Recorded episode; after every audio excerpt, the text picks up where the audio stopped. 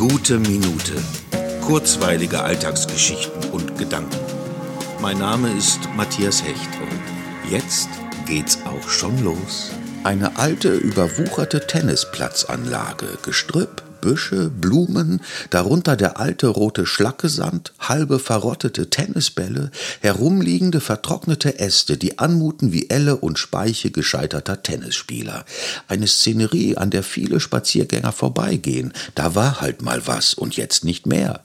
Aber plötzlich rennen drei Menschen in verzweifelter Suche über die staubige Fläche, kommen an einem kleinen Busch erschöpft zu liegen. Man hört leisen, sehnsüchtigen Gesang aus unbestimmter Richtung.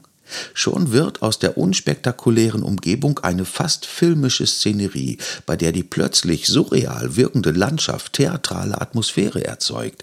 Es ist so facettenreich und immer wieder imposant, draußen zu arbeiten und die Natur mitzuinszenieren.